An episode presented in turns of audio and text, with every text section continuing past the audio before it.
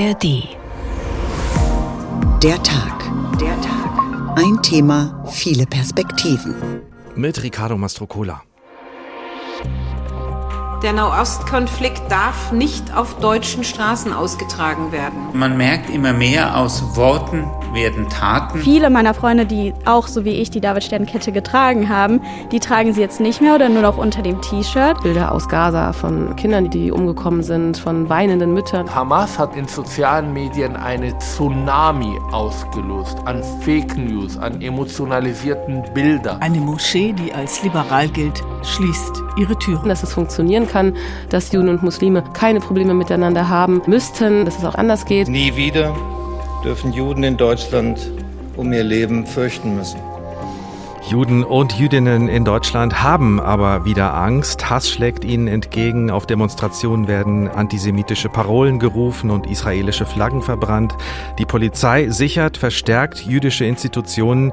Jüdische Menschen vermeiden es in der Öffentlichkeit, die Kippa zu tragen aus Angst vor Anfeindungen. Das allerdings nicht erst seit dem 7. Oktober. Aber seit dem Terrorangriff der Hamas auf israelische Zivilistinnen und Zivilisten und der militärischen Reaktion Israels ist die Stimmung extrem aufgeladen, auch in Deutschland.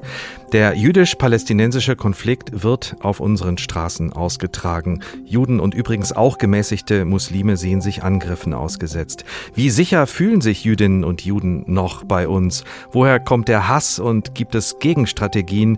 Wie gehen muslimische Vertreter mit Antisemitismus in ihren Gemeinden und auf Demonstrationen um? Und wie kann gemeinsamer Dialog in diesen Zeiten funktionieren?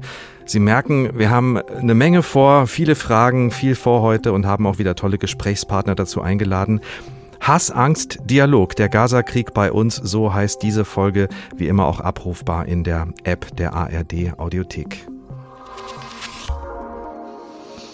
Der 9. November ist einerseits der Tag des Mauerfalls in der deutschen Erinnerungskultur, aber ein anderes Datum hat sich diesmal für alle sichtbar davor geschoben. Der 9. November ist eben auch ein ziemlich trauriger Tag in der deutschen Geschichte, vor allem für die betroffenen Juden und Jüdinnen damals. Es ist der Tag, auf den die sogenannte Reichspogromnacht folgte. Der ganze November 1938 war von Gewalt gegen alles Jüdische geprägt. Der NS-Staat organisierte und ließ dieser Gewalt dann gegen die jüdische Bevölkerung freien Lauf. Synagogen und Geschäfte brannten, Menschen wurden verprügelt, verschleppt, getötet vor 85 Jahren. Und traditionell finden an diesem Tag viele Gedenkveranstaltungen in Deutschland statt, auch in Hessen. Für Jüdinnen und Juden ein schwieriger Tag. Jutta Nieswand hat mit dreien aus Frankfurt darüber gesprochen. In einem Wohnheim auf dem Campus Westend der Goethe-Universität Frankfurt. Hendrik Edelmann, Anfang 30, studiert hier eigentlich Informatik. Doch zurzeit ruht sein Studium, denn er hat seine Masterarbeit auf Eis gelegt, um die Betroffenen in Israel bestmöglich zu unterstützen. Ich leiste Aufklärungsarbeit, indem ich äh, mit anderen Menschen spreche. Ich versuche anderen Menschen zu zeigen, dass es uns gibt. Wir sind auch Menschen. Wir brauchen gerade die Unterstützung der Zivilbevölkerung. Was ich sonst mache, ist, dass ich auch viel auf Demonstrationen gehe und ähm, Spenden sammle. Allerdings erzählt er auch von Anfeindungen und Beleidigungen, als er im Wohnheim einen Spendenaufruf für Israel gestartet hat. Auf jeden Fall möchte er auch an einer Gedenkfeier zum 9. November teilnehmen, wie auch in den Jahren zuvor, denn er hält das für einen wichtigen nationalen Gedenktag. Auch Daniel Navon, Mitte 20 vom Verband jüdischer Studierender Hessen, der ebenfalls an der Goethe-Universität studiert, sagt auf dem Campus Westend, dass dieser Gedenktag grundsätzlich wichtig ist ist, aber alleine nicht ausreicht. Der 7. Oktober war ein Akt des Erlösungsantisemitismus. Da wurden ganze Gemeinschaften, ganze Kibbuzim zerstört für immer. Zivilisten, Kinder, Frauen, die allein aufgrund ihrer Identität ermordet wurden. Und das zeigt uns wieder abermals, wir leben im 21. Jahrhundert, wir leben in Europa, in einem demokratischen Land. Und trotzdem ist dieser Hass da, er ist omnipräsent, er ist tief verankert und man ist nicht so weit zu sagen, es ist abgebaut. Das macht Angst, macht wütend, macht Sorgen, sagt er. Er trägt zurzeit weder Davidstern noch Kippa, also die jüdische Kopfbedeckung. Seiner Ansicht nach zeigt der 7. Oktober, wohin Antisemitismus führen kann. Deshalb plädiert er auch dafür, hierzulande Menschen mehr für das Thema zu sensibilisieren. Auch Julia, 21 Jahre alt, studiert an einer Hochschule in Frankfurt. Ihre Hoffnung, dass nach dem Massaker der Hamas in Israel vor allem Nichtjuden mehr erkennen, wie wichtig ein solches Gedenken an die Novemberpogrome 1938 ist. Sie erzählt aber auch, ich habe früher immer meine David-Stern-Kette sehr offen getragen, tatsächlich auch noch in der Schule. Ich habe das immer allen erzählt, ich habe es auch gerne erzählt. Ich liebe es auch, meine Geschichte zu erzählen, also über Jüdischkeit, Jüdischkeit in Deutschland. Aber tatsächlich jetzt, seit dem 7. Oktober, war es so, dass man vorsichtiger ist und viele meiner Freunde, die auch so wie ich die David-Stern-Kette getragen haben, die tragen sie jetzt nicht mehr oder nur noch unter dem T-Shirt. Ich trage meine immer noch und verstecke sie nicht. Doch ihre Mutter und ihr Freund haben sie schon darauf angesprochen, ob sie in diesen unsicheren Zeiten diese Kette tragen sollte. Eine große Veränderung, denn früher hätten sie sowas nicht gesagt. Auch Noam Petri, Anfang 20 aus Frankfurt, der inzwischen in Berlin Medizin studiert, schaut skeptisch auf die aktuelle Lage. Angesichts der Gräueltaten der Hamas am 7. Oktober und die Reaktion in Deutschland spricht die Solidarität mit der Hamas, teilweise auch das öffentliche Befürworten in die Kamera von Nachrichten der Hamas verändert die ganze Situation enorm. Man schaut auf den 9. November und denkt sich, hat diese Erinnerungskultur in Deutschland überhaupt etwas gebracht, wenn die Politik es nicht geschafft hat, dieses Gedankengut zu verhindern. Noam Petri ist Vizepräsident der Jüdischen Studierendenunion Deutschland. Er engagiert sich seit Jahren gegen Antisemitismus. Härtere Strafen für antisemitisches und islamistisches Verhalten würde er sich wünschen. In Frankfurt merkt auch Hendrik Edelmann, wie sich seine Wahrnehmung im Alltag verändert hat. Vor allem, wenn ich mit der Kippa auf dem Kopf zur Synagoge laufe. Oder ich gehe auch stark davon aus, dass es viele Studierende auf dem Campus gibt, die mich einmal mit Kippa gesehen haben bin ich sehr, sehr angespannt, wenn ich überhaupt über den Campus laufe. Und natürlich umso mehr in der Nähe von Demonstrationen, die sich für Terrorismus aussprechen. Da bin ich natürlich auch sehr, sehr angespannt. Seit 7. Oktober achtet er aber auch darauf, immer wieder Freunde zu treffen, um zu sehen, dass er nicht alleine ist. Das hilft ihm in diesen Tagen sehr. Vor allem auch die Solidarität nicht-jüdischer Freunde. Solidarität ist wichtig, die Unterstützung der Zivilbevölkerung, gerade jetzt zwei wichtige Punkte, die wir da nochmal gehört haben im Bericht von Jutta Nieswand.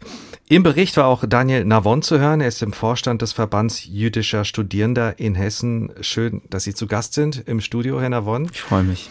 Wie wichtig sind Freunde und Freundinnen im Moment vor allem aus dem nicht-jüdischen Umfeld? Ja, also definitiv, es ist eine wichtige Sache. Ähm, in diesem ganzen Konflikt, in diesem ganzen Antisemitismus vergisst man auch selbst manchmal die eigene Menschlichkeit und die, die, den, den Grundbedürfnis, menschliche Grundbedürfnis nach Nähe, nach, nach Solidarität. Und da sind auch, auch Nicht-Juden im Freundschaftskreis, die auf einen zukommen, die Verständnis zeigen. Die typische Antwort ist, ähm, also nach, wie geht es dir den Umständen entsprechend? Und, ähm, und trotzdem ist es ein warmes Zeichen und ein wichtiges Zeichen das auch nachgefragt wird, ja, äh, gerade definitiv. jetzt. Wie sehr hat sich die Atmosphäre seit dem 7. Oktober vor allem an den hessischen Hochschulen verändert? Was erleben Sie da? Was bekommen Sie auch von anderen mit? Wie sich die, die ähm, Atmosphäre verändert hat nach dem 7. Oktober. Ähm, es ist tatsächlich so, dass ich mit Oktober mein Masterstudium hier in, auf der Goethe-Uni ähm, begonnen habe und ich, wir, haben, wir sind vernetzt auch mit anderen Unis und ähm, es ist direkt dann passiert im Oktober. Ähm, und ähm, das ist eigentlich schlag, schlagfertig, also bevor es überhaupt zu, zu, zu, zu der mhm. Eskalation hinauskam, gab es schon direkt nach dem Massaker ähm, Demonstrationen und ähm, auch auf dem Unicampus gab es bereits zwei ähm, große Rufe. Also da, da ist man schon sehr, sehr eingeschüchtert oder da, ist, da sind mhm. Kräfte, die einen einschüchtern wollen und ähm, das spürt man sehr stark. Und zeigen Sie sich dann in der Öffentlichkeit ähm, auch als Jude? Wir haben gerade im Beitrag gehört, ja. Sie haben keine Kippa auf. Keine Kippa, kein Davidstern. Mhm. Also es sind sozusagen auch, äh, ich bin nur zur Info auch nicht religiös und trotzdem mhm. habe ich, mhm. äh, ich bin auch in Israel zehn Jahre aufgewachsen. Da war immer mit Kippa. Das ist ein Teil der kulturellen Identität auch. Und das ist etwas, was ich natürlich jetzt ähm, sehr stark ähm, auf der einen Seite verstecke. Auf der anderen Seite trete ich auf und will sprechen. Ich bin ein gewählter Vorstand im, im Verband und möchte mich nicht unterkriegen lassen und möchte eben nicht in, in einer Opferrolle ähm, gedrängt werden, sondern mhm. auch zeigen, dass wir die Situation nicht einverstanden sind. Sie haben in einem Interview mit hessenschau.de gesagt, unter anderem, dass es einen unglaublichen Mangel an Wissen gibt über Judentum und auch über Antisemitismus. Ja. Wie macht sich das bemerkbar? Ja, das macht, macht sich überall bemerkbar, nicht nur auf dem Campus, sondern auch jetzt zum Beispiel im Bundestag, wo Politiker von Menschen jüdischen Glaubens sprechen. Da sieht man viel mangelndes Wissen, was eigentlich jüdische Identität ist. Es ist eine ethnoreligiöse Gruppierung, die ähm, eine kulturelle, auch nationale, diasporische Elemente hat. Und jüdische Identität ist sehr vielfältig. Es gibt aschkenasisches, misrachisches Judentum. Und wir haben auch bei uns in der Nähe im Rhein, äh, Rhein, Rheinlandgebiet ähm, die Wiege des aschkenasischen Judentums. Man ist hier eng verwurzelt. Und, ähm, und, und, und gerade auch beim, beim Nahostkonflikt gibt es ja immer dieses, dieses, dieser Krieg der Informationen. Und dort ähm, gibt es viele falsche Stereotype. Das habe ich auch aufgegriffen, zum Beispiel in einem Gespräch zufällig am Unicampus, als äh, jemand dann gesagt hat, ähm, die, die Kasan-Theorie, also eine Verschwörungstheorie, dass Juden irgendwie aus dem Kau, also aschkenasische Judentum aus dem äh, Kauka, also aus Georgien, aus dem mhm. Gebiet stammen. Und das ist auch etwas, was zum Beispiel ähm, der Präsident der palästinensischen Autonomiebehörde aufgegriffen hat. Also es sind Verschwörungstheorien, die, die einfach die kursieren. Ver ja, mhm. verfälscht sind, mit dem Konflikt zusammenhängen, aber eben mhm. Konsequenzen haben auf die gesamte jüdische Community und dann irgendwie am Campus dann landen. Ja. Dialog äh, mit muslimischen äh, Deutschen, mhm. mit Bekannten vielleicht auch oder vielleicht sogar Freunden. Ist das im Moment möglich für Sie? Also man muss, man muss es natürlich sehr differenzieren. Die muslimische Community ist sehr vielfältig, auch sehr heterogen. Ähm, es gibt muslimische Freunde, die, die einen Unterstützung leisten. Es gibt auch sehr starke muslimische ähm, Menschen, die in der Öffentlichkeit auch zum Beispiel beim Thema ähm, der NS-Geschichte Aufarbeitung viel Aufklärungsarbeit betreiben, auch gegen Antisemitismus. Das heißt, auf dieser privaten Schiene, es gibt auch Projekte wie Shalom und Salam, es gibt gute Tendenzen, auch ich bin auch im ILIS, ähm, ähm, dort gibt es auch eine gute Zusammenarbeit mit dem Avicenna. Und dort auf der anderen Seite gibt es institutionell ähm, Strukturen, die sich so weit verfahren haben, vor allem wenn die mit DTIP oder dem Iran zusammenhängen, die, die, die einen Dialog unmöglich machen, zumindest einen Dialog auf einer Schiene, wo man sich als Menschen begegnet.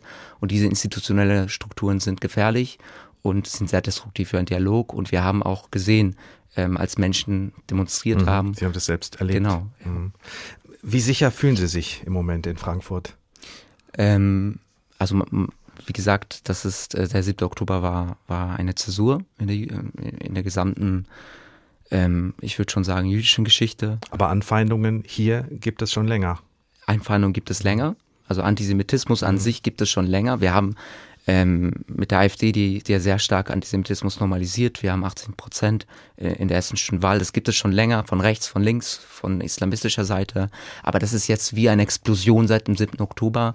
Ähm, man erlebt Anfeindungen, man erlebt auch, sag ich mal, alt, alltäglichen Antisemitismus mit, mit falschen Aussagen. Und das, das ist, das äh, schränkt das Sicherheitsgefühl sehr stark ein. Wie gedenken Sie jetzt äh, heute den Opfern der November-Pogrome von 1938? Ja, ähm, also was viele nicht, nicht wissen, ist, dass in der jüdischen Community in Deutschland vor allem gibt es sehr viele sogenannte postsowjetische Juden, die in den 90ern nach Deutschland gekommen sind. Und ähm, zum Beispiel mein Vater kommt aus äh, Bessarabien, heute Moldau. Und äh, als, als seine Eltern, die waren noch Kinder dort in der Zeit, die sind 1930, 33 geboren. Und der 9. November hat für sie erstmal nichts ausgesagt. Und später kam aber diese antisemitische Welle, die viele von unserer Familie genommen hat. Das heißt, ähm, das, das ist so die Perspektive. Und gleichzeitig in der Sowjetunion hat man das Thema nie behandelt. Also meine Eltern zum Beispiel in Babi Yar, da mhm. hieß es Opfer des Faschismus und dass diese ganze Auf, Aufarbeitung, auch wir selbst, die jüdische Community selbst, auch und fällt es auch an Dokumenten, die zerstört wurden, die verbrannt wurden. Das ist eine Sache, die wir, mit der uns, wir uns alltäglich beschäftigen. Der 9. November ist ein nationaler Gedenktag und, und das ist für uns aber etwas, was uns alltäglich beschäftigt. Wir brauchen Unterstützung durch die Zivilbevölkerung. Das hat Hendrik Edelmann im Bericht äh, eben noch gesagt. Verspüren Sie diese Unterstützung? Nein, das spürt man nicht. Ähm, das wurde auch in, in viel in der Presse auch gesagt von jüdischer Seite. Es gibt diesen fehlenden Reflex ähm, direkt nach dem äh, 7. Oktober, ähm, dass man Solidarität zeigt, auch mit einem Schreiben oder auch und, und das, das ist etwas, was für mich ein bisschen unverständlich ist, weil wenn ich mit Menschen privat das Thema anspreche, sofort, wenn man das anspricht, sofort Solidarität. Aber warum muss man das ansprechen? Warum, warum kommt das nicht von allein? Wenn ich irgendwelche Plakate aufhänge für die Geiseln, die genommen werden und immer noch festgehalten werden, höre ich zum Beispiel Leute, die sagen, gut, dass ihr das macht, aber warum macht, macht, macht, macht ihr nicht mit? Warum mhm. kommt ihr nicht auf uns zu? Warum schreibt ihr nicht Solidaritätsbriefe oder kleine Gesten? Und das fehlt uns sehr. Vielen Dank, Daniel Navon, Vorstandsmitglied des Verbands jüdischer Studierender Hessen und Student in Frankfurt. Vielen Dank, dass Sie da waren. Ich danke Ihnen. Ja. Hass, Angst, Dialog, der Gazakrieg bei uns, der Tag ein Thema, viele Perspektiven. Das Zusammenleben der verschiedenen Religionen klingt nach einer Riesenangelegenheit. Aus beruflicher Hinsicht ist es das, das auch für ein Frankfurter Ehepaar. Sie Pädagogin, er Politologe, sie Muslima, er Jude. Aber am liebsten würden sie zu Hause gar nicht groß über Religion sprechen. Das ist im Moment aber nicht möglich. Saba Nur Schema und Meron Mendel hätten zurzeit wohl nichts dagegen, sich mehr mit den trivialen Fragen des Lebens zu beschäftigen, etwa mit der Waschmaschine, die nicht mehr will, wie sie soll. Aber wer man ist, das lässt sich nicht einfach hinter der Haustür abstreifen und wie ein Mantel an die Garderobe hängen. Wir sprechen darüber, dass äh, wir beide unterschiedliche Religionszugehörigkeiten haben. Wir denken schon immer wieder auch darüber nach, inwiefern uns das eigentlich wichtig ist, als muslimisch und jüdisch immer wieder auch angesprochen zu werden, weil wir uns selbst häufig fragen, wie entscheidend das eigentlich ist für das Zusammenleben, weil von außen wird es sehr stark auf uns projiziert. Die Erwartungen der anderen können anstrengend sein. Aber in der aktuellen Situation sind sie aus Sicht von Schema kein großer Faktor. Was uns beide betrifft, hat sich die Stimmung sehr stark verändert. Seit dem 7. Oktober ist kein Tag vergangen, kein halber Tag vergangen, an dem wir nicht äh, darüber sprechen, was hier gerade in der Gesellschaft passiert, was für Diskussionen geführt werden, wie es der Familie geht in Israel. Marons gesamte Familie lebt dort, alle Freunde auch noch. Mendel ist in einem Kibbutz in der Negev-Wüste aufgewachsen nicht weit von dem Gebiet entfernt, durch das die Mörderbanden der Hamas ihre blutige Spur gezogen haben. Am 7. Oktober sind Freunde von ihm ermordet, sind die Kinder von Bekannten nach Gaza verschleppt worden. Ich bin gedanklich noch sehr stark am 7. oder spätestens 8. Oktober. Was da passierte, ist mich so unfassbar, so gravierend und erschüttert mein Weltbild so sehr, dass ich da noch nicht wirklich rausgekommen bin aus diese Schock. Ein Gedanke lässt sich beim muslimisch-jüdischen Abendbrot im Hause Sheba Mendel einfach nicht verscheuchen. Wie konnten Menschen, egal ob Muslime oder Araber oder Palästinenser, sie sind erstmal Menschen, wie konnten sie anderen Menschen sowas antun? Diese Massenvergewaltigung, der Lustmord an Babys und Kleinkinder, diese Exzesse der Gewalt, das stellt vor sich. Zusammenrücken, sich austauschen, die Erkenntnisse ebenso teilen wie das Befremden angesichts so mancher Reaktion auch im persönlichen Umfeld. Das ist eine Bewältigungsstrategie, an der sich gerade beide versuchen. Dem Thema ausweichen wollen sie nicht. Es ist ein abendliches Ritual geworden, auf den Smartphones die Timelines zu vergleichen, die grundverschiedene Milieus abbilden. Während bei Meron vor allem Bilder zu sehen sind von den Menschen, die noch als Geiseln in Gaza sind oder auch Fotos von Menschen, die ermordet worden sind, sehe ich bei mir insbesondere Bilder aus Gaza von Kindern, die umgekommen sind, von weinenden Müttern. Wir sehen einfach zwei Welten, die parallel funktionieren. Fake News und andere Spielarten der Desinformation spielen eine zentrale Rolle. Das durchschaut wohl kaum jemand besser als Saba Nurshema und Meron Mendel. Beide stemmen sich seit Jahren gegen die Flut der Lügen, halten mit Aufklärung und Bildungsarbeit dagegen. Was die beiden tun und wer sie sind, hat sie in den Augen mancher zum Vorzeigepaar gemacht. Ihr seid doch eigentlich das Musterbeispiel schlechthin, dass es funktionieren kann, dass Juden und Muslime keine Probleme miteinander haben müssten, dass es auch anders geht. Da müssen wir immer so ein bisschen schmunzeln, weil das ist überhaupt nicht der Konflikt und der stand auch nie zwischen uns. Sie sind einfach ein Ehepaar aus Frankfurt mit einer Waschmaschine, die vielleicht bald den Geist aufgibt. Ein Paar, das den großen Fragen dieser Tage nicht entkommen kann und will, schon gar nicht nicht denen, die sich gerade mit neuer Vehemenz in Deutschland stellen.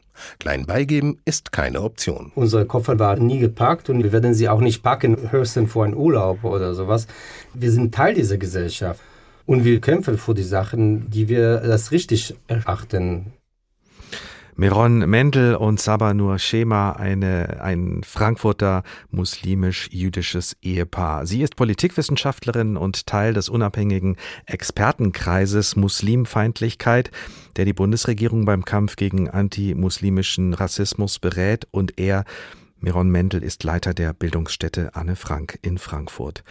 Bildungsstätte, Gutes Stichwort. Ramazan Kuryüz ist Deutsch- und Türkischlehrer an einer Gesamtschule in Wetzlar und er ist auch Vorsitzender der Islamischen Religionsgemeinschaft in Hessen und in dieser Rolle habe ich mit ihm gesprochen. Diese Religionsgemeinschaft organisiert im Moment Kundgebungen in Hessen für Frieden und Gerechtigkeit im Nahen Osten. So steht es auf den Ankündigungen. Kurujus will den Menschen eine Stimme geben, die in Gaza ums Überleben kämpfen. Man sieht viele palästinensische Fahnen auf diesen Veranstaltungen und ich habe ihn gefragt, warum diese Kundgebungen für ihn so wichtig sind. Weil es seit dem 7. Oktober in Deutschland eine einseitige Solidarität mit Israel gibt. Deshalb wollten wir eigentlich auch die Stimme von Stimmlosen unter den äh, besonders Palästinenserinnen und Palästinenser sein. Das heißt, seit dem 7. Oktober sterben tagtäglich hunderte Menschen, hunderte Zivilisten, hunderte Kinder in Gaza. Bis jetzt sind also fast 10.000 Menschen und 75 Prozent, also davon sind Frauen und Kinder. Also, deshalb wollten wir insbesondere für diese Opfer in Gaza auch eine Stimme sein. Und wenn es in Deutschland nur eine einseitige Solidarität mit Israel gibt und Israel ist jetzt nicht mehr ein Opfer, nur am 7. Oktober, aber jetzt ist der Israel, die israelische Regierung ein Täter. Und deshalb wollten wir eigentlich auch die Stimme von diesen Opfern sein. Herr Kurius, das sind Sie auch im Moment in dieser Sendung. Ich wollte noch mal hinzufügen, dass natürlich auch weiterhin äh, Raketen und äh, Bomben von Gaza aus in Israel landen und natürlich dadurch auch Menschen sterben. Und wir haben Sie ja eingeladen, weil wir sprechen wollen über das Stimmungsbild, vor allem bei uns äh, und wie Sie zum Beispiel auch innerhalb der muslimischen Gemeinde mit Anfeindungen gegenüber Juden und Jüdinnen umgehen, wie Sie zum Beispiel auf den Demonstrationen damit umgehen, die Sie organisieren. Was erleben Sie da und wie verhindern Sie auf den Demos, dass es zu antisemitischen Anfeindungen kommt? Also seit dem 21. Äh, Oktober haben wir jetzt also drei Kundgebungen veranstaltet und wir machen die Kundgebungen hessenweit weiter. Also die Stimmung. Natürlich gibt es eine Wut, einen Zorn, einen Ärger, also gegenüber dem Israel, gegenüber der israelischen Regierung. Aber Kritik an Israel, an israelischer Gewaltpolitik muss man unbedingt vom Antisemitismus unterscheiden. Jede Israel-Kritik darf nicht als Antisemitismus bezeichnet werden. Und wir achten darauf auch.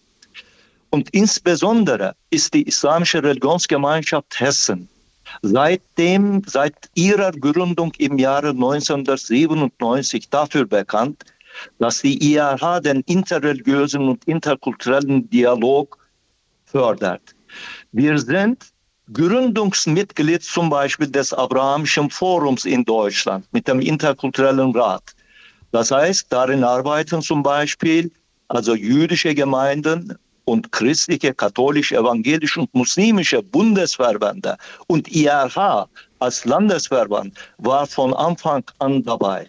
Oder Lassen Sie uns gerade mal auf die Kundgebungen schauen, von denen Sie ja. gesprochen haben. Friedlich, okay. aber auch sehr kritisch ja. gegenüber der israelischen genau. Regierung. Genau. Das haben Sie gesagt. Auch gegenüber der Bundesregierung. Ähm, ich habe mir die ein oder andere Rede auch angeschaut. Es gab vereinzelte Festnahmen wegen antisemitischer Sprüche auf Plakaten. Wie deutlich war Ihre Kritik an den Terrorangriffen der Hamas vom 7. Oktober? Also wir haben eigentlich ganz deutlich von Anfang an gesagt, wir lehnen jeden Angriff, jede Gewaltaktion gegen Zivilisten ab. Und deshalb haben wir einerseits die Angriffe, die Gewaltaktionen, die Raketenbeschuss äh, der Hamas auf israelische Zivilisten auf schärfste verurteilt, aber zugleich haben wir auch natürlich die Gewaltpolitik der israelischen Regierung auf schärfste verurteilt. Versuchen also wir, uns, versuchen wir, versuchen wir trotzdem nochmal. Nur ein Satz. Mhm. Für uns gibt es also keine Doppelmoral. Wir sind ganz eindeutig gegen jede Gewalt, gegen jede Gewalt durch die Zivilisten gestorben werden. Und jetzt sind wir hier bei uns äh, in Hessen. Versuchen wir nochmal gemeinsam zu trennen zwischen dem, was in Gaza passiert, dem Sterben auf beiden Seiten und dem Umgang damit hier bei uns. Das ist schwer genug, Herr Kurius. Hier treffen Menschen aufeinander, die zusammen in Deutschland leben wollen. Da muss es Dialog geben aber auch eine Klarheit, dass Hass gegen Juden hier nie und auch nie wieder Platz haben kann. Wie klar wird das in den Moscheen angesprochen und vermittelt? Also erstmal vielleicht dieser Begriff Antisemitismus. Also ein Muslim darf und kann überhaupt nicht Antisemit sein. Denn Antisemitismus kommt eigentlich vom Nahen Osten. Das heißt, die arabischen Völker sind auch semitische Völker. Und deshalb erlaubt der Koran erstens keinen Hass, keine Feindseligkeit gegenüber anderen Religionen. Der Koran verbietet die Feindseligkeit und den Hass äh, gegen zum Beispiel andere Religionsgemeinschaften. Sogar während des Krieges darf man zum Beispiel die Synagogen, die Kirchen, die anderen Gotteshäuser nicht angreifen. Die Zivilisten darf man sowieso nicht angreifen und nicht töten. Und in diesem Sinne sagen wir immer, man muss zwischen Israel-Kritik und unseren jüdischen Bürgerinnen und Bürgern unterscheiden. In unseren Kundgebungen haben wir bisher dafür gesorgt, dass antisemitische Parolen und Plakate nicht getragen mhm. werden oder nicht gesprochen werden. Es gab nur einzelne Einzelfälle, mit den Plakaten und wo nicht antisemitisches äh, Parolen äh, waren, sondern besonders israelfeindliche. Zum Beispiel der Vergleich mit der Nazizeit oder äh, zum Beispiel Zionismus oder der Genozid. Also okay, dann haben Sie das auch nochmal äh, korrigiert. klar, wir wollen solche Plakate mhm. auf unseren Kundgebungen nicht sehen. Äh, Stichwort Dialog. Suchen Sie im Moment den Dialog äh, zum Beispiel mit der jüdischen Gemeinde? Gibt es da Kontakte? Bisher noch nicht, aber ich werde in den nächsten Tagen auch dem Vorständen, dem Präsidenten des Zentralrats der Juden anschreiben und um einen Gesprächstermin bitten, damit wir beide Seiten für einen Dialog, für ein friedliches Miteinander hier in diesem Land eintreten. Wir sollten miteinander reden, trotz dieser heftigen Krise. Und wir waren immer in unserer Geschichte für den Dialog und besonders also für friedliches Miteinander. Das sagt Ramazan Kuruyüz von der Islamischen Religionsgemeinschaft Hessen, die im Moment regelmäßig Kundgebungen organisiert, um auf das Leid in Gaza aufmerksam zu machen. Er sprach am Anfang von fast 10.000 getöteten Menschen in Gaza, bezieht sich da auf Zahlen des Gesundheitsministeriums, das von der Hamas kontrolliert wird, Zahlen, die wir an dieser Stelle wie üblich nicht unabhängig überprüfen können. Hass, Angst, Dialog, der Gaza-Krieg bei uns, der Tag ein Thema, viele Perspektiven. Eine davon ist übrigens auch, dass liberale Muslime selbst auch angefeindet werden, wenn sie gegen antisemitische Auswüchse kämpfen, sich öffentlich äußern. Auch das eine Realität in Deutschland. Sabina Wolf berichtet. Ahmad Mansour ist an Bedrohungen gewöhnt. Er ist als Palästinenser in Israel geboren und prangert Antisemitismus seit Jahren öffentlich an. Er begleitet radikalisierte Jugendliche und Aussteiger, schult Polizisten und Lehrer bei der Frage, wie umgehen mit Extremismus. Aber seit dem Terroranschlag der Hamas am 7. Oktober ist alles anders. Ich bin bedroht von meinen eigenen Leuten, die aufgrund meiner Bekämpfung von Antisemitismus so wütend sind, dass ich zusätzlich geschützt werden muss. Weil er sich auch jetzt immer wieder zu Wort meldet, schlägt ihm eine Welle des Hasses entgegen, von bisher ungekanntem Ausmaß. Vergangene Woche treffen wir ihn in Berlin. Ohne Polizeischutz kann er nicht mehr auf die Straße. Sein Leben ist bedroht. Man merkt, dass diese Menschen sehr emotionalisiert. Und da sollten wir uns die Frage stellen, was haben sie dann zu Hause angeschaut, bevor sie auf der Straße gegangen sind? Und sie haben Sachen gesehen, die gezielt genau diese Emotionalisierung auslösen wollen, die gezielt wollen, dass sie dann auf der Straße gehen und dann den Konflikt mit der Polizei suchen, Menschen einschüchtern. Das ist genau der Kalkul dahinter. Hamas hat ein massives Interesse, auch die europäischen Städte zu aktivieren. Sie haben in sozialen Medien eine Tsunami ausgelöst an Fake News, an emotionalisierten Bildern, wie Tausende auf der Straßen in Neukölln, in Paris, in London, in Schweden und so weiter und so fort gehen. Das zeigt sich auch vergangenen Freitag in Essen. Dort demonstrierte die islamistische Generation Islam. Äußerst aggressiv seien die Demonstranten mit Allahu Akbar Rufen aufgetreten, berichten Beobachter. Auch die schon seit 2003 in Deutschland verbotene Hisbut Tahrir, die die Demokratie abschaffen und die Scharia einführen will, marschierte mit. Und auch die Rechtsanwältin Seyran Atesh muss derzeit erleben, was es heißt, sich dem Islamismus entgegenzustellen. Sie hat in Berlin eine Moschee gegründet.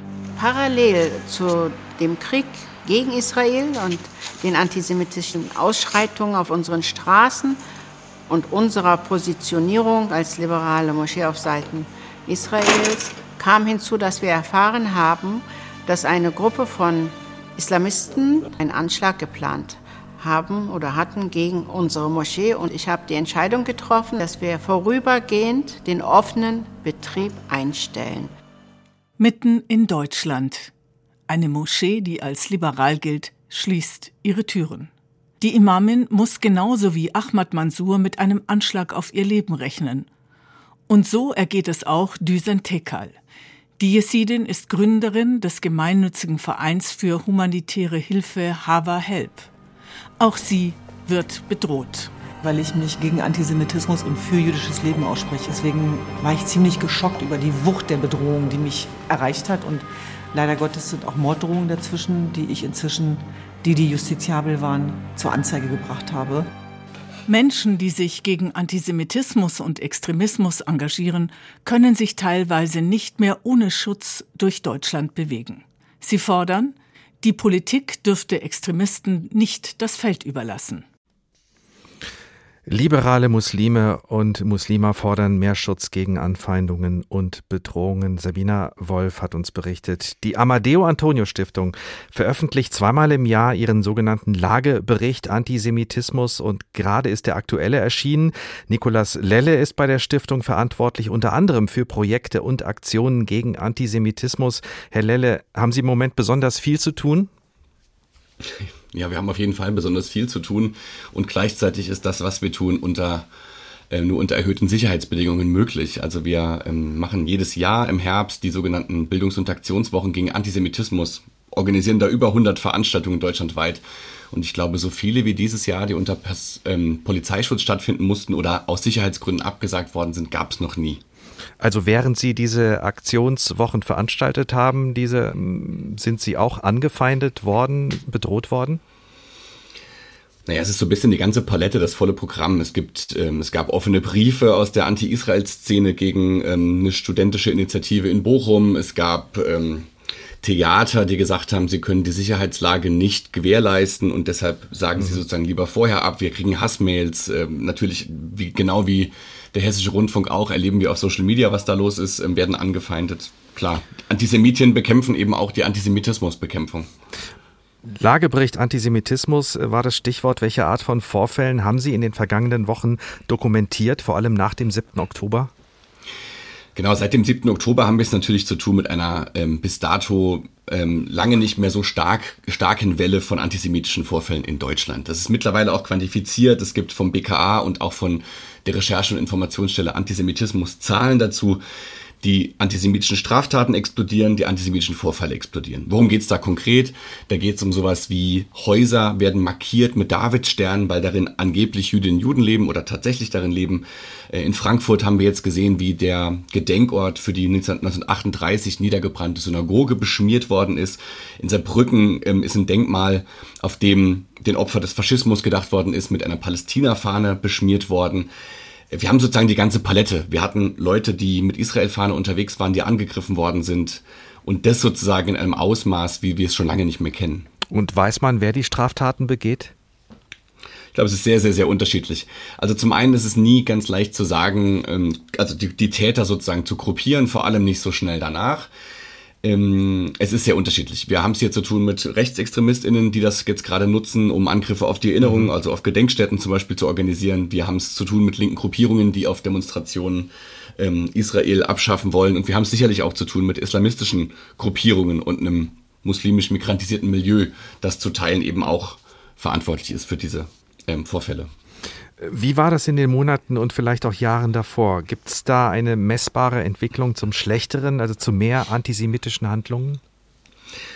Genau, es gibt auf jeden Fall den Trend zu mehr Antisemitismus. Der ist sozusagen auch quantifizierbar und belegbar durch die Studien. Wir leben natürlich die ganze Zeit schon in einem wahnsinnigen Hoch. Wenn man sich, wenn man einmal kurz zurückdenkt, 2020 waren die Corona-Proteste, was ist da an Antisemit, was wir da an Antisemitismus gesehen haben. 2021 gab es schon mal einen Konflikt, ähm, den Israel-Palästina-Krieg, Israel-Gaza-Krieg, glaube ich, wird er genannt, mit großen Massenmobilisierungen hier im Land. Und jetzt zuletzt haben wir gesehen im Sommer, dass Gedenkstätten geächtzt haben und haben gesagt, jeden Tag finden sie Hakenkreuzschmierereien in der Gedenkstätte. Das heißt, wir haben es eh schon zu tun gehabt mit wahnsinnig viel Antisemitismus da draußen und gerade explodiert die Situation. Wir sprechen im Moment ja viel über Antisemitismus aus der islamistischen Ecke. Davor war der Schwerpunkt eher bei den Rechtsextremen zu finden äh, oder täuscht das? Genau, gerade switcht ein bisschen die, ähm, die Debatte hin zum Blick auf die Muslime, so wird es ja eher genannt. Also so diese Sprachfeinheiten, die Sie jetzt da zu Recht äh, benutzt haben, nämlich islamistischen Islam, wird ja oft nicht so getan. Ich befürchte ehrlich gesagt, dass es ein bisschen auch eine Externalisierung ist. Man tut jetzt so, als wären das einige wenige und die gehören nicht zu uns und die bringen den Antisemitismus hier ins Land. Das ist falsch und das ist definitiv auch ein rassistisches Narrativ. Ähm, ich glaube, wir müssen uns ehrlich machen und müssen den Antisemitismus in allen politischen Milieus bekämpfen. Auch der Rechtsextreme bleibt weiterhin hochgefährlich für Jüdinnen und Juden. Sicherlich haben wir es aber auch aus islamistischen Gruppierungen mit Antisemitismus zu tun, ganz klar. Ich, ich höre da aber auch einen Appell an uns alle bei Ihnen heraus, an die Gesamtbevölkerung. Absolut, absolut. Wir alle können was gegen Antisemitismus tun. Ähm, das geht schon da los, dass wir widersprechen können, wenn wir antisemitische Sachen erleben. Ob das am Stammtisch ist, in der Schule, im Betrieb oder eben im Internet. Wir alle und vor allem auch wir Nichtjuden sind gefordert, da laut zu werden, einzustehen an der Seite von Jüdinnen und Juden in diesem Land. Gibt es denn auch Gegenstrategien, die Sie äh, verfolgen, äh, routinemäßig ähm, äh, in, in der Amadeo Antonio Stiftung? Genau, wir versuchen ähm, aufzuklären, äh, allein durch, durch Vorträge, durch Theaterstücke, Filmvorführungen. Das ist so ein bisschen das, was die Aktionswochen gegen Antisemitismus machen. Wir schulen, wir machen Workshops, wir schulen Journalistinnen, schulen PolitikerInnen, geben den Briefings, wir beraten Organisationen darin, was es heißt, antisemitische Shitstorms auszuhalten. Also wir versuchen eigentlich die ganze Palette und das machen ja viele da draußen. Wir sind ja nicht die einzige Organisation, auch viele jüdische Organisationen machen das.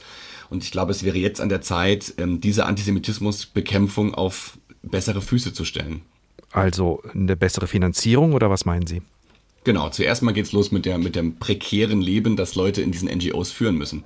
Wir haben Projekte, die sich von Jahr zu Jahr retten müssen, die oft immer wieder neu beantragt werden müssen und beweisen müssen, warum sie innovativ sind, obwohl sie gut funktionieren.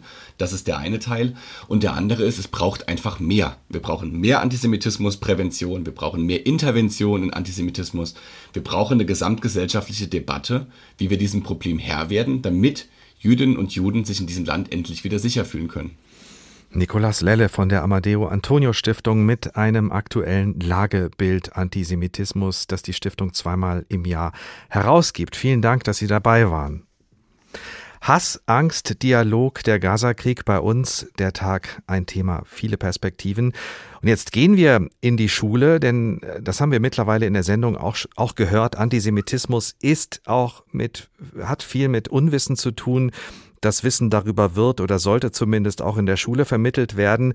Und darüber habe ich gesprochen mit Boris Krüger, Kreisvorsitzender des Deutschen Lehrerverbandes in Kassel, auch stellvertretender Vorsitzender der Deutsch-Israelischen Gesellschaft in Kassel und vor allem ist er Geschichtslehrer in Kassel. Und ich habe ihn gefragt, wie sehr der Gazakrieg im Moment Thema ist an seiner Schule.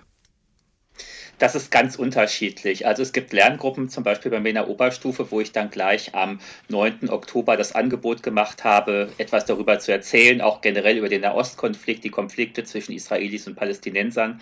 Da war die Nachfrage eher gering. Aber ich weiß aus anderen Lerngruppen, zum Beispiel aus der Mittelstufe, Klassen 8, 9, 10, wo sehr großes Interesse daran geherrscht hat. Wir haben dann auch aktuelle Stunden eingelegt im Unterricht, gerade im Fach Geschichte, aber auch im Fach Politik und Wirtschaft und auch im Fach Religion, mhm. wo wir die Ursachen dieses Konflikts beleuchtet haben, aber eben auch die aktuelle Lage in Israel, vor allem nach dem Angriff der Hamas vom 7. Oktober. Da haben Sie ja wirklich schnell reagiert äh, und sich Gedanken gemacht, wie Sie das mit Schülerinnen und Schülern diskutieren können. Welche Erfahrungen haben Sie dabei gemacht? Ähm, ganz unterschiedlich, auch da wieder. Es gibt gerade bei den ähm, größeren Schülerinnen und Schülern, also in der Oberstufe, ein sehr gutes Informationsniveau, die sich auch breit aufgestellt informieren. Man muss aber auch dazu sagen, dass gewisse Schüler eben in einer äh, Bubble leben, wie man das heute so sagt, dass sie eben aus bestimmten Medien ihre Informationen ziehen und gerade von Schülern mit ähm, arabisch-türkischem Migrationshintergrund wurden uns deutschen Lehrkräften dann auch des Öfteren mal gesagt, wir würden ja die ganz falschen Medien äh, rezipieren und es würde in Ideenmedien, die Sie hören würden oder sehen würden, da würde das ganz anders dargestellt werden, als wir das von deutscher Seite aus sehen, diesen Konflikt. Und da muss man dann nochmal ein ganz anderes Fass aufmachen, Thema Filterblasen und wie man sich informiert? Ganz genau, das ist ein generelles Problem, was wir in der Schule haben. Äh, durch äh, Social Media, durch generell die Ausweitung des Internets, äh, dass wir mit Fake News ganz stark zu tun haben. Das ist auch so ein unserer größeren Fässer, die wir hier aufzumachen haben und die wir immer wieder zu lösen haben, dass wir den Schüler, die Schülerin auf ein objektives Niveau schieben müssen, dass wir ihnen sagen müssen, es gibt auch noch eine andere Sicht. Also es gibt äh, Multiperspektivität auf bestimmte Themen und es gibt nicht die eine Seite, die gut oder schlecht ist, sondern äh, man kann davon von verschiedenen Seiten rausgucken. Jetzt ist in der Diskussion über den Nahostkonflikt der Begriff Ambiguitätstoleranz gefallen. Das bedeutet also, dass man sowohl das Leid der Israelis beklagen kann, die über 1400 Menschen durch diesen Terrorangriff verloren haben und über 220 Menschen in Geiselhaft im Gazastreifen, aber eben auch das Leid der Palästinenser, die im Gazastreifen leben und dort von den israelischen Angriffen betroffen sind. Das ist beides menschliches Leid, was nicht zu vernachlässigen ist, aber man muss eben auch sagen, dass dieser Angriff der Hamas in, seiner, äh, in seinem ganzen Schrecken mit verstümmelten Leichen und so weiter, dass das wirklich ein Höhepunkt der Grausamkeit ist, wie es in den letzten Jahren nicht gegeben hat. Sie haben aktuelle Stunden an der Schule gemacht. Wie viel Zeit haben Sie sich dafür genommen? Sie haben ja auch Dinge im Lehrplan stehen, die Sie dann abhaken müssen. Ja, das ist das generelle Problem. Also wir konnten uns da maximal eine Doppelstunde, würde ich sagen, jetzt kurz nach dem 7. Oktober dafür nehmen, ähm, weil wir eben auch andere Sachen ähm, im Lehrplan, Sie haben es schon gesagt, zu bewältigen haben. Wir müssen teilweise die Schülerinnen und Schüler aufs Abitur vorbereiten oder eben auf dem Übergang von der Klasse 10 zur Klasse 11. Und das bedeutet, dass wir uns natürlich nicht viel Zeit dafür nehmen können vielleicht höchstens noch eine weitere Doppelstunde, aber äh, das war es dann eben auch. Sie hatten dazu auch eine Handreichung des Kultusministeriums in Wiesbaden. Hat das geholfen?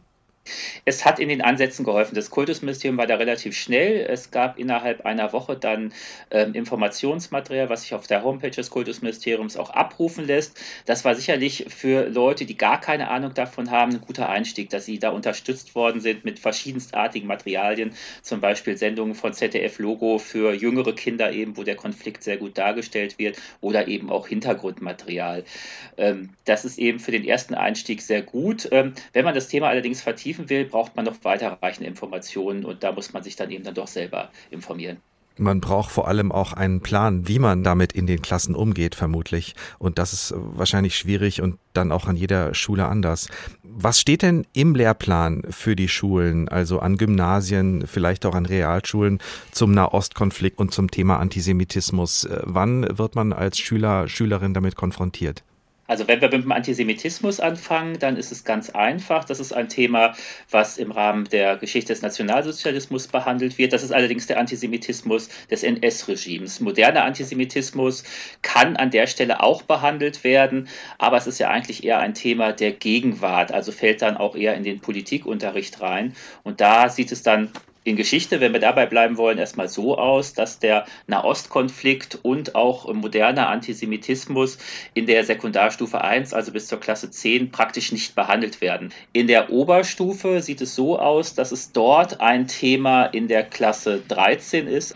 Da geht es eben um den Nahostkonflikt. Man muss allerdings dazu sagen, es ist ein optionales Thema dort. Es gibt dort fünf Themen, von denen müssen drei gemacht werden und der Nahostkonflikt hat bis jetzt noch nicht dazugehört. Anders sieht es in Politik aus. Da ist es ein Thema, da geht es um Konflikte und Konfliktbearbeitung in der Gegenwart. Und da ist der Nahostkonflikt ebenfalls zu Beginn der Klasse 13 ein regelmäßiges Thema. Aber beides mal eben nicht in der Sekundarstufe 1, also in Klassen 5 bis 10. Das klingt danach, als müsste die Schule da möglicherweise noch ein bisschen was nachholen. Was sagen Sie als Geschichtslehrer dazu? Reicht das, wenn man erst in der Oberstufe ähm, darüber etwas erfährt? Aus der aktuellen Situation heraus nicht. Die Frage ist dann immer, wo möchte man was einsparen? Äh, gerade Geschichte ist so ein Fach, wo Sie ja ganz, den ganzen Durchgang brauchen, um historische Zusammenhänge zu verstehen. Ich sehe Möglichkeiten eventuell im Fach Politik und Wirtschaft bei den älteren Schülern, also in der Klasse 9 und 10, dass man da vielleicht was einfügen könnte, weil dort die Themen etwas unabhängiger voneinander sind. Das hängt aber auch vom Reifegrad der jeweiligen Schülerinnen und Schüler ab. Eine Sache noch, die wir noch besprechen sollten. Sie organisieren ja auch mit Ihrer Schule regelmäßig einen Israel-Austausch. Was war das für eine Erfahrung für die Schülerinnen dieses Mal? Eine sehr betrübliche Erfahrung war es. Also die Israelis waren hier vor den Sommerferien bei uns in Kassel für zwölf Tage. Es sind sehr enge Freundschaften geschlossen worden und äh, nun sollte also es am 13. Oktober nach Israel gehen, in die Nähe von Tel Aviv. Aber leider, leider gab es dann die Angriffe vom 7. Oktober und das Ganze hat nicht stattgefunden. Ähm, es kam noch hinzu, dass die israelischen Jugendlichen direkt von den Angriffen betroffen waren. Also sie haben Videotelefonate geführt aus den Bunkern in den Häusern, während Angriffe während Raketen der Hamas in äh, Ramat Gan, unserer israelischen Partnerstadt von Kassel aus, äh, eingeschlagen sind. Also es war eine direkte Bedrohungssituation und äh, es gab teilweise auch Situationen, dass am Tag selber, am 7. Oktober, da erstmal gar kein Kontakt hergestellt werden konnte, wie es nun den Gastschülerinnen und Gastschülern genau ging. Das hat äh, bei meinen Schülern auch zu größerer Besorgnis gegeben. Gott sei Dank äh, ist niemand verletzt worden. Es gibt zwar im weiteren Freundes- und Verwandtenkreis Tote durch die Angriffe der Hamas, aber von unseren Gästen selber ist da niemand betroffen zum Glück umso wichtiger und umso verständlicher, dass Sie gerade an Ihrer Schule solche aktuellen Stunden auch machen mussten. Auf jeden Fall, natürlich. Also gerade für die Schülerinnen eben, die jetzt äh, und Schüler, die jetzt nach Israel gefahren werden, da haben wir natürlich im Vorfeld den ganzen Ostkonflikt vorbereitet, damit sie wissen, auf was für ein Terrain sie sich da begeben. Also diese Schüler haben sehr intensive Informationen erhalten. Da brauchte man beispielsweise jetzt auch nach dem 7. Oktober nicht weiter nachsteuern. Da ging es um die breite Masse der Schülerinnen und Schüler bei uns an der Schule. Boris Krüger, Geschichtslehrer an einer Gesamtschule in Kassel. Er ist auch Mitglied im Deutschen Lehrerverband und in der Deutsch-Israelischen Gesellschaft in Kassel. Wir bleiben nochmal in der Schule. Die braucht offenbar Hilfe beim Umgang mit dem Thema Nahostkonflikt und Antisemitismus. Und diese Hilfe bietet zum Beispiel Shai Hoffmann, Geschäftsführer der Gesellschaft im Wandel. Er macht sozusagen praktische politische Bildung und ist im Moment in Schulen, vor allem in Berlin unterwegs, um für Verständigung zu sorgen. Er, ein deutscher Jude, zusammen mit seiner Kollegin Joanna Hassoun, Deutsch-Palästinenserin und Muslima, gehen in Schulen zusammen um dort in Berlin in Workshops aufzuklären als jüdisch-muslimisches Duo. Und ich habe ihn gefragt, wie denn diese Workshops aussehen und was er da macht. Ja, wir gehen in Schulen und eröffnen Räume. Das klingt erstmal total banal und trivial und ähm, ist es zu gewissen Teilen auch, denn wir hören einfach zu, bedingungslos zu. Wir stellen uns vor die Schüler und Schülerinnen oder setzen uns auch gelegentlich. So eine Session dauert so ein Trialog dauert anderthalb bis zwei Stunden ungefähr. Wir erzählen, warum, die, warum wir beide die Trialoge gestartet haben. Wir erzählen, warum wir hier einen Braver Space kreieren wollen, also einen Raum, in dem man sich mutig sozusagen ähm, auch äußern darf, ohne ähm, Angst zu haben, irgendwie diskreditiert zu werden oder irgendwas abgesprochen zu bekommen. Und dann geben wir einen kurzen Impuls von uns, warum wir mit unseren persönlichen Bezügen überhaupt jetzt mhm. zu dieser Zeit, zu diesem ja, Krieg, der jetzt in Israel und im Gazastreifen herrscht, in die Schulen kommen. Und, äh, und dann öffnen wir eigentlich relativ schnell die Räume für Rückfragen der SchülerInnen. Und dann kommen die Rückfragen. Und das sind wahrscheinlich sehr unterschiedliche. Ja, das sind sehr unterschiedliche, genau. Also was wir merken, ist, dass die jungen Menschen wahnsinnig belastet sind. Mhm. Also auch nicht erst nach den ganzen Bildern und Videos, diesen schrecklichen Überfall der dem terroristischen Überfall der Hamas am 7. Oktober 2023, sondern auch diese ganzen Krisen, die, äh, die gleichzeitig passieren, die belasten diese jungen Menschen wahnsinnig. Also wir hatten schon mal eine Frage von einer Schülerin, die sich gemeldet hat, ob wir glauben, ob der dritte Weltkrieg ausbreche irgendwann. Mhm. Und da merkt man, alles klar, da sitzen junge Menschen, die haben wirklich Angst. Und diese Selbstverständlichkeit, mit der wir hier aufgewachsen sind, also zumindest ich und vielleicht auch Sie, dass wir hier wirklich in Frieden leben können, das haben die jungen Menschen irgendwie gar nicht mehr, habe ich das Gefühl. Lehrerinnen und Lehrer haben auch kaum Zeit, diese Themen an der Schule zu besprechen, äh, zu vertiefen. Das haben wir in der Sendung schon gehört. Das wäre gerade jetzt aber offenbar besonders wichtig. Oh ja, das wäre, das wäre enorm wichtig, glaube ich. Ich ähm, wir wissen ja, wir haben einen eklatanten Mangel an PsychotherapeutInnenplätzen. Ähm, ich glaube, wir machen uns sehr gut daran, wenn wir vielleicht uns mehr konzentrieren auf die ja, Gefühlslagen der jungen Menschen. Ich glaube, das würde ähm, unserer Gesellschaft und dem gesellschaftlichen Zusammenhalt und auch der Demokratiebildung in unserem Land wesentlich also wesentlich besser mhm. tun, als Vokabeltests zu schreiben. Die Kinder, die Jugendlichen sind verunsichert, das haben Sie gerade geschildert. Wie verunsichert äh, sind die Lehrenden? Die Lehrenden sind äh, mindestens genauso verunsichert, würde ich sagen. Also ich möchte natürlich hier nicht pauschalisieren. Es gibt Lehrkräfte, die beschäftigen sich sozusagen in ihrer Freizeit mehr oder weniger auch mit diesem äh, Konflikt, auch mit dem Jahrzehnte andauernden Konflikt bereits. Ne? Und dann erfordert das natürlich auch total Mut und auch eine gewisse Sprechfähigkeit seitens der Lehrer und Lehrerinnen, da in die Schulklasse zu kommen und vielleicht auch den, den sehr irritierenden Aussagen der Schüler und Schülerinnen Herr und, oder Frau zu werden. Also ähm, ja, aber was wir generell merken in unseren Postfächern, ja, die äh, äh, die, die überquillen an Anfragen äh, für Trialogeinladungen, ist, dass Lehrkräfte uns im Prinzip mehr oder weniger anflehen, dass wir bitte in die Schule kommen, weil es eben seit dem 7. Oktober vermehrt auch zu ähm, sehr emotionalen Aussagen kommt seitens der SchülerInnen. Wie gehen denn die Kinder und Jugendlichen und auch die Lehrer und Lehrerinnen danach raus aus den Workshops? Bekommen Sie da Feedback? Wissen Sie da, ob sozusagen das Treffen auf einen deutschen Juden, der zusammen mit einer äh, deutschen äh, palästinensischen Muslima da in die Klasse kommt oder in den Unterricht, ob das irgendwas ausgelöst hat? Ja, das würden wir auch gerne wissen, ob das tatsächlich nachhaltig etwas bewirkt. Also der Fakt, dass ich als Deutschjude mit israelischen Wurzeln, der überhaupt erstmal vor diesen Schülern und Schülerinnen stehe, ist natürlich etwas ganz Besonderes. Ähm, weil ich glaube, ganz viele SchülerInnen, so das, was wir so zurückgespielt bekommen, auch das erste Mal in ihrem Leben überhaupt einen Juden gegenüberstehen und treffen, bewusst zumindest. Ja. Und alleine dieses, ich sag mal, Happening wird ja hoffentlich nachhaltig wirken. Und ähm, dadurch, dass wir eben nicht beurteilen, verurteilen oder auch benoten, ähm, können wir den SchülerInnen auf einer ganz anderen Ebene begegnen. Und zwar auf der Ebene, dass wir erstmal zuhören und ihre Gefühle sozusagen aufnehmen und sie vielleicht auch zurückspiegeln, weil uns es ja auch ähnlich geht als persönlich Betroffene.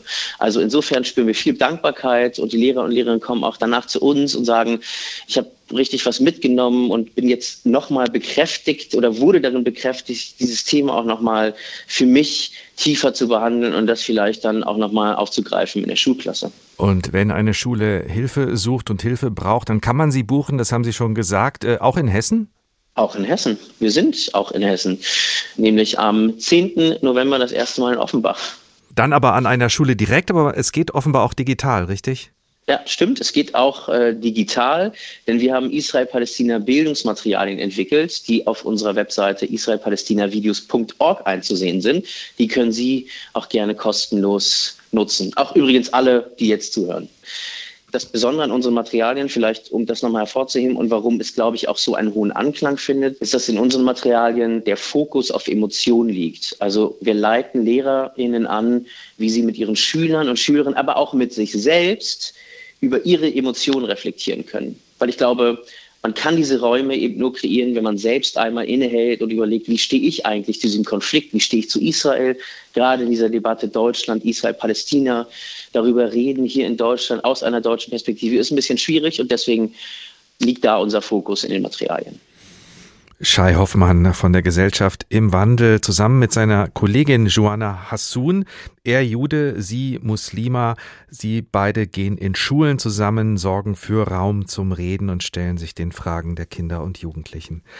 Hass, Angst, Dialog, der Gazakrieg bei uns, der Tag ein Thema, viele Perspektiven und wir haben Ihnen auch heute wieder einige geboten. Bei mir bleibt hängen, dass Juden und Jüdinnen in Deutschland sich mehr Unterstützung wünschen, um diese Zeit zu überstehen, dass wir auch das Leid im Gazastreifen und die vielen tausend Opfer dort nicht aus dem Auge verlieren.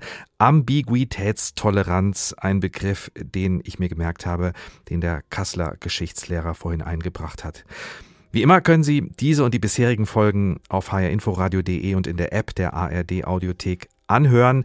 Wir von der Redaktion der Tag freuen uns wie immer, wenn Sie uns schreiben, uns mailen, Kritik haben, Anregungen, Hinweise, alles erwünscht. Sie finden uns sowohl auf der Internetseite von hr2.de als auch bei hrinforadio.de. Diese Woche in der Redaktion Juliane Ort, Barbara Piroth, Stefan Bücheler, Thorsten Schweinhardt und für die Technik Desiree Flegel. Mein Name ist Ricardo Mastrocola. Ich wünsche Ihnen noch einen schönen Tag. Der Tag. Der Tag. Ein Thema, viele Perspektiven.